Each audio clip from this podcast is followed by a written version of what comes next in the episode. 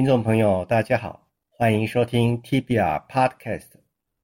TBR Podcast 由台湾生医创新学会制作发行。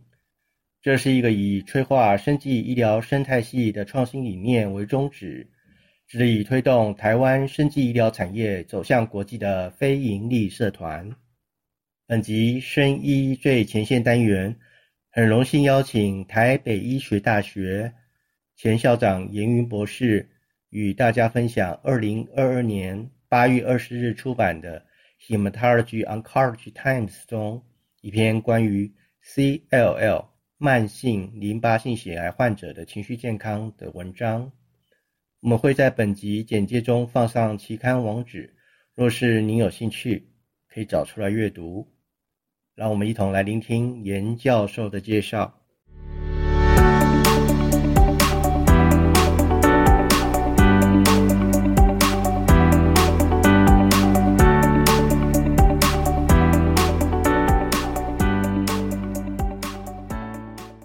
LL 在英文里叫做慢性淋巴性血癌。这种血癌有一个特殊的状况，那就是，呃，医生们都主张不要积极的治疗。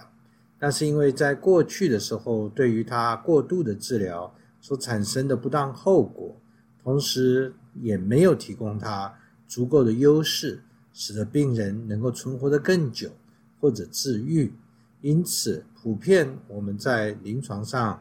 都采取一个叫做 watch and wait，或者叫做 active 的 surveillance，就是谨慎的、积极的观察。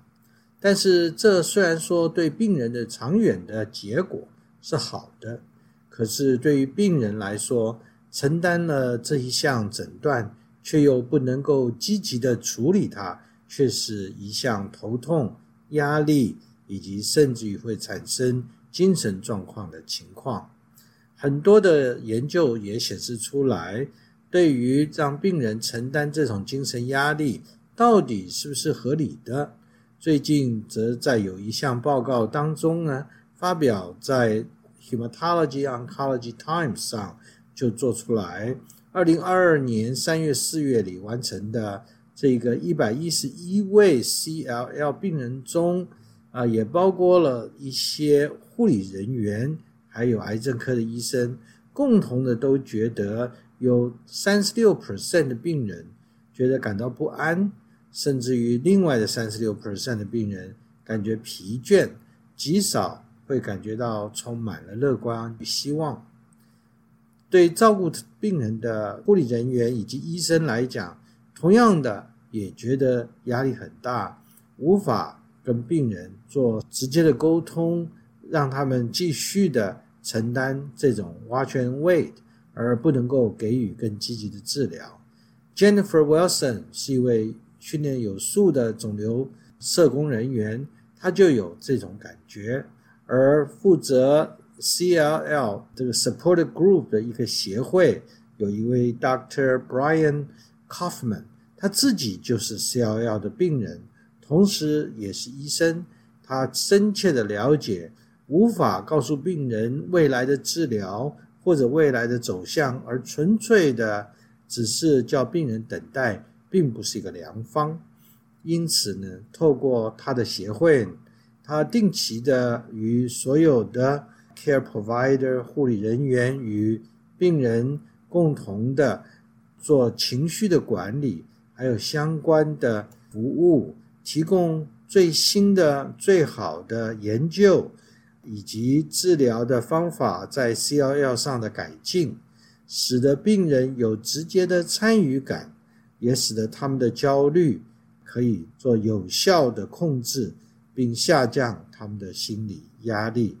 像这样子的情绪与健康的管理，将对其他的疾病也有非常非常多的好处，并不只有对于 CLL。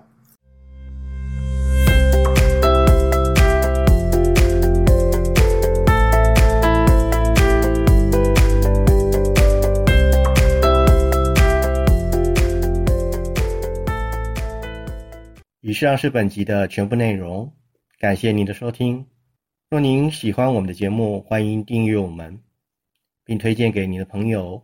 若您对本集内容有任何建议，欢迎到 Tibia 官网 tibia 点 org 点 tw 留言，或透过本集简介中提供的 email 与我们联系。我们是台湾生医创新学会，我们以催化生技医疗生态系的创新理念为宗旨，致力推动台湾生技医疗产业走向国际。我们下一集节目见。